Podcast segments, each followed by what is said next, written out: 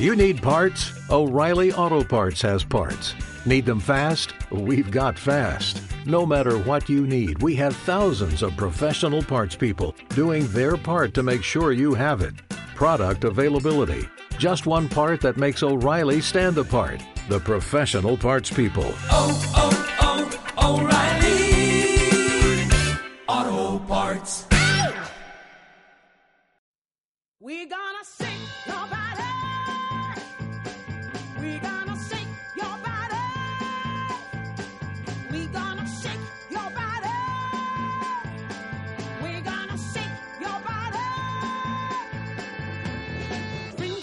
Bienvenidos al podcast de la AEG, el podcast oficial de la Asociación Española de Gastroenterología. Queremos que este sea nuestro punto de encuentro, donde aprovecharemos para repasar la literatura con los propios autores y le daremos una vuelta de tuerca a las publicaciones.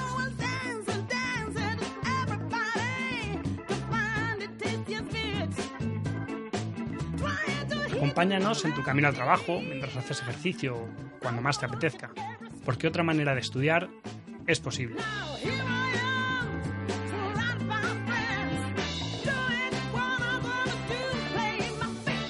Soy Luis Hernández y os haré de guía en este viaje. ¡Empezamos!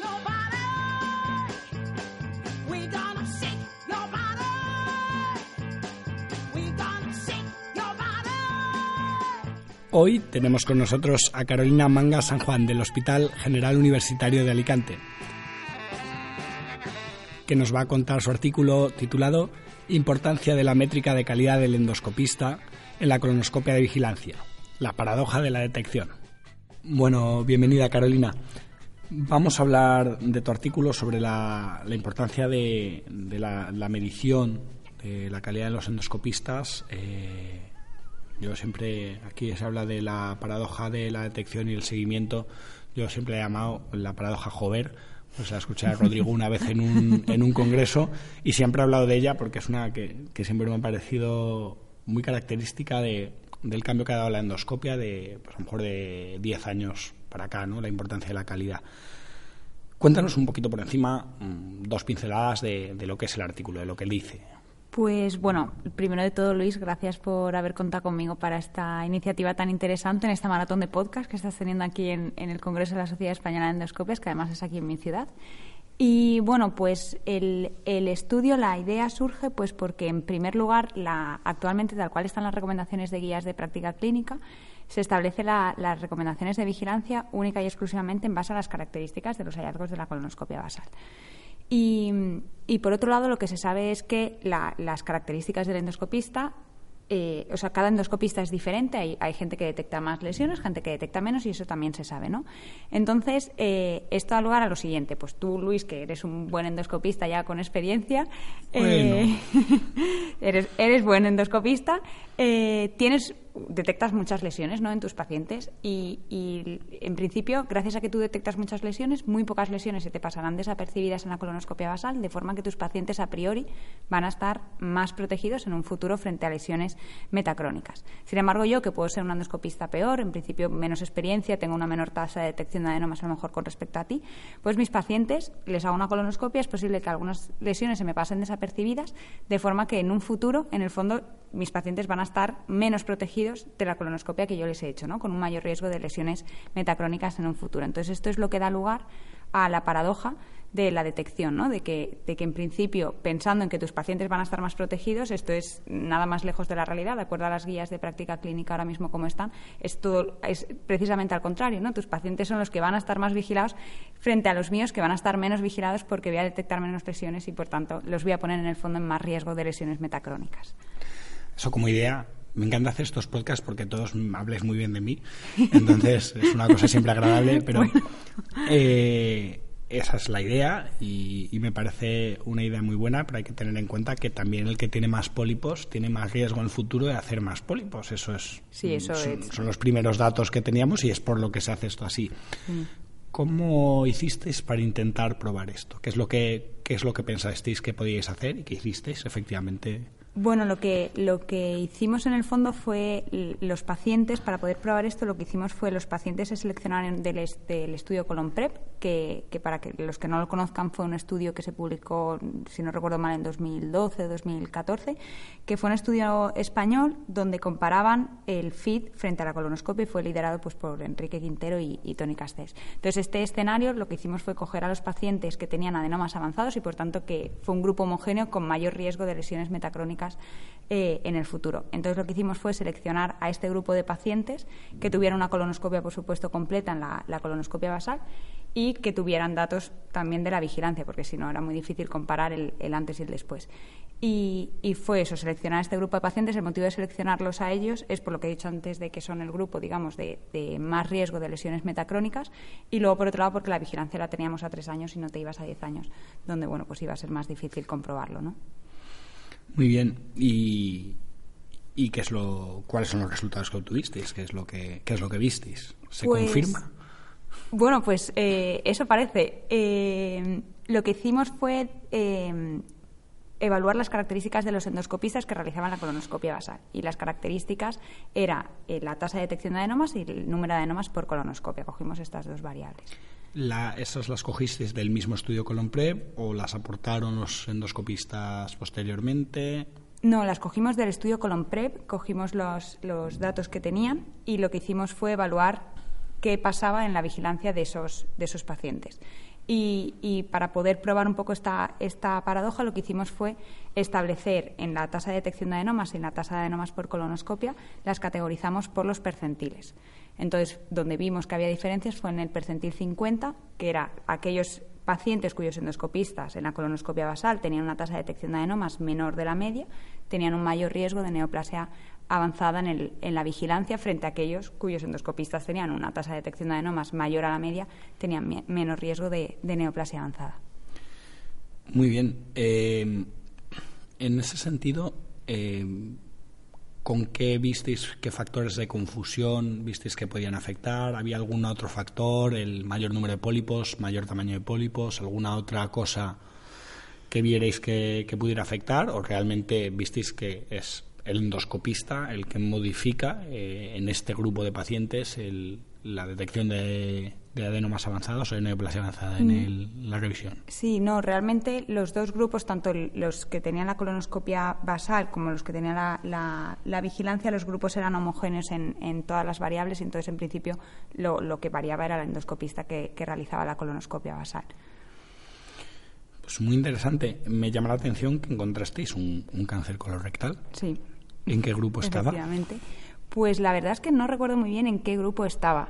Eh, es verdad que detectamos un cáncer colorectal y que eh, también una de las limitaciones que tenía este estudio es que realmente eh, lesiones avanzadas en el- adenomas avanzados en, el- en la vigilancia teníamos relativamente pocas como para poder demostrar de una buena manera esta, esta paradoja, porque también partimos del estudio Colompreo, que era un estudio con centros participantes de calidad y donde los pacientes pues eran un grupo también seleccionado. Sí, bueno, el, el problema al final es que casi todos los mm, las grandes bases de datos de las que vas a poder sacar datos mm, Ya. son ensayos clínicos y de vida real. Pero bueno, Es- es quizás, más difícil, sí. quizás si empezamos a estandarizar que tengamos bases de datos de todos, pues podamos conseguir algún dato más. Eh, mm, realmente miráis sobre todo dos cosas. Perdona por la voz, pero miráis sobre todo la tasa de detección de adenomas, el número de pacientes que presentan al menos un adenoma, y miráis también el número de pólipos por, o sea, el, El número de adenomas el número de adenomas, perdón, sí. por colonoscopia. En las dos os salió más o menos la misma la me- más o menos cogisteis el percentil 50 para Sí. cambiar. En, en los dos, cuando se dicotomizó por el percentil, en los dos eh, indicadores de calidad salió que cuando se establecía el punto de corte en el percentil 50 fue cuando se observaban diferencias en la vigilancia. Pero en el análisis multivariante fue solo la detección de adenomas la que realmente influía en, en los hallazgos en la vigilancia y no tanto la- el número de adenomas por colonoscopia. ¿Y se correlacionan? Pues, eh, a ver, depende de los estudios, hay correlación, o sea, demuestran correlación adecuada y hay estudios que no. En nuestro caso, mm, yo recuerdo la verdad es que no, no recuerdo muy bien si se correlacionaban. Yo creo que está, está escrito en, el, en No, la parte de ¿no los lo resultados. Eh, de memoria no me acuerdo. Nada, no te preocupes, no es lo más importante. La verdad es que no me acuerdo ahora mismo si había buena correlación. Hombre, normalmente los estudios, la mayoría de los estudios lo que demuestran es que sí que hay, corre- hay correlación entre una variable y otra, aunque realmente no miden lo mismo, ¿no? O sea, la, la- realmente equiparar la tasa de detección de adenomas frente al número de adenomas por colonoscopia hasta cierto punto no es del todo adecuado, ¿no? Porque pones no, está al mismo nivel el, el endoscopista que detecta un adenoma por colonoscopia, que ya tiene una tasa de, a lo mejor en todas sus endoscopias del 100%, en todas detecta un adenoma. Él puede tener una tasa de detección de adenomas del 100%, pero a lo mejor es mejor que detecte eh, más número de adenomas en cada colonoscopia, ¿no? Y que, que detecte todos los adenomas que pueda haber en la colonoscopia basal. Muy bien, eh, yo a mí mm, de- del artículo en sí no se me ocurren muchas cosas más que preguntarte. ¿no? Si se te ocurre a ti algo que digas, pues mira, a mí me pareció interesante esta cosa que no me has preguntado. por Bueno, favor. yo, yo creo que, el- que ya no tanto el preguntar algo en concreto del artículo, sino que la idea a mí me parece que es una idea muy interesante, que es verdad que con los datos que nosotros mostramos en el estudio todavía no se puede implementar a día de hoy para poder establecer las recomendaciones de vigilancia. Sería muy bueno que podamos aportar un punto de corte, ¿no? porque con los datos que nosotros tenemos tampoco podemos establecer a partir de qué tasa de detección de adenomas ese endoscopista, sus pacientes van a ir a más o menos vigilancia. Es, eh, estamos mm, tratando de hacer un, estudio que, que intente demostrar esta, esta paradoja en, en- dentro del estudio EPOS y, y estamos intentando a ver si podemos llevarlo a cabo para poder finalmente demostrar con, con menos limitaciones con las que tiene este estudio, que bueno, pues al fin y al cabo es una corte retrospectiva, poquitos pacientes con la vigilancia, creo recordar que eran 500 con la colonoscopia basal y solo de vigilancia tenían 270, incluimos 44 endoscopistas. Entonces, bueno, pues la idea es un poco implementar esto y, a ver si con suerte en un futuro pues se puede tener en cuenta, porque al fin y al cabo, desgraciadamente no todos los endoscopistas somos iguales y, hay gente mejor y, y hay gente que somos peores. Bueno, eh, no te he visto hacer endoscopia, no sé tus datos, así que no puedo decir si eres peor, mejor o regular. Pero bueno, veremos a ver qué salen los resultados del estudio de POS, que yo creo en, en todas sus ramas, múltiples ramas 1, 2, 3 y 4, eh, yo tengo muchas ganas ¿no? Sí, la Eh, es de ver que- los resultados, aunque todavía nos queda tiempo. El problema de sí, este tipo de queda. estudios es que son a muy largo plazo. Bueno, eh, yo te voy a pedir que nos recomiendes algo científico para leer, algún artículo que, que quieras comentar, que quieras que te haya gustado, que te haya marcado, que te parezca importante para nuestra audiencia. Pues yo de artículo quizás recomendaría, bueno, a mí me, me parece quizás un artículo muy interesante para, para la gente que se dedica a, a la gastroenterología y a la endoscopia también, que es un estudio publicado en el 93 en el New England del, del, National, del grupo de trabajo del National Polyp Study, del grupo americano, que sienta un poco las bases realmente de la, de la polipectomía y, y un poco es- sienta las bases de por qué hacemos lo que hacemos y, y, bueno, pues me parece un, un artículo interesante yo creo para toda persona que hace digestivo en general. Está muy bien. Lo que pasa es que normalmente diré a que ponemos el enlace en la descripción, pero no sé si para un artículo del 93 Sí, tendré un no lo enlace, sé, no lo pero sé. bueno, lo intentaremos, intentaremos un enlace, por lo menos el de PubMed. Seguro que lo consigues. Y, y por último, eh, pero no menos importante, me gustaría, ya sabes que aquí siempre os pedimos que nos recomendéis un libro, algo de lectura, un libro, un cómic, lo que queráis para leer, porque no solo de, de artículos y pólipos vive el hombre. Pues bueno, tengo que serte sincera y no soy una lectora empedernida y es algo de lo que no me enorgullezco en absoluto, pero tengo un libro que me regaló una junta cuando acabé ahora la residencia, que es una junta al que le tengo mucho aprecio y es un libro que se llama eh, Ante todo no hagas daño, de Henry Mass, no sé si lo conoces, es un, Lo he leído. un libro que narra un poco la, la- la historia de un neurocirujano británico a punto de jubilarse y, y cuenta un poco su experiencia vivida con, con, distintos pacientes, que, experiencias que le han marcado, ¿no? Para tanto porque acabaron en éxito como acabaron en fracaso y un poco las relaciones también con el entorno hospitalario, con su familia. Y hay una frase que dice al principio, que, que está junto que me regaló el libro, eh, siempre la dice, que, que es que todo médico tiene su cementerio particular, ¿no? Y, realmente es una frase dura porque mm, reconoce el hecho de que, bueno, pues somos humanos y desgraciadamente cometemos errores, pero lo importante yo creo es saber qué errores has cometido, por qué los has cometido y llevarlos contigo para, para no olvidarte, ¿no? no eso de, de, bueno, pues he, he cometido un error, lo guardo en un cajón, esto no ha existido y, y me olvido, ¿no? Yo creo que es muy importante el la autocrítica de cada uno y el, y el llevarlo contigo para el- tratar al resto de pacientes, ¿no? De la mejor forma. Pues yo también recomiendo, es un gran libro, tenemos que ver la medicina también desde, desde otros puntos de vista.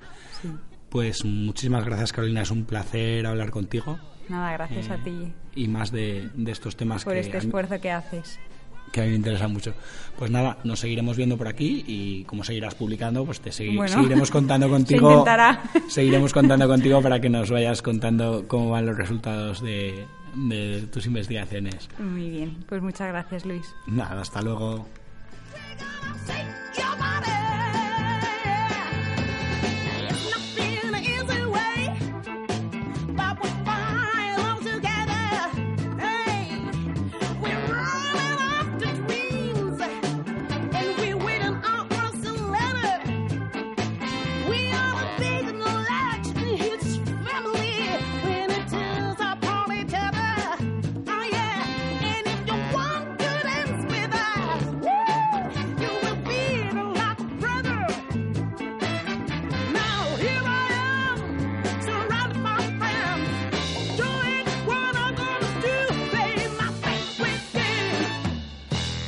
Queríamos agradecer a la Sociedad Española de Endoscopia Digestiva que nos ha cedido el espacio para grabar este podcast durante el Congreso Nacional, a Juan Araque, nuestro técnico, y a todo el personal de Docencia TV. Gonna shake your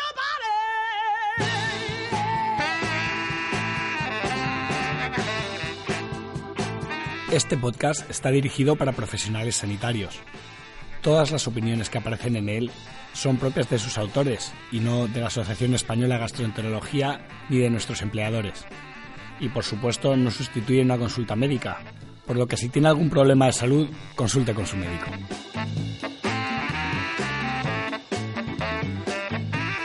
Esto ha sido todo.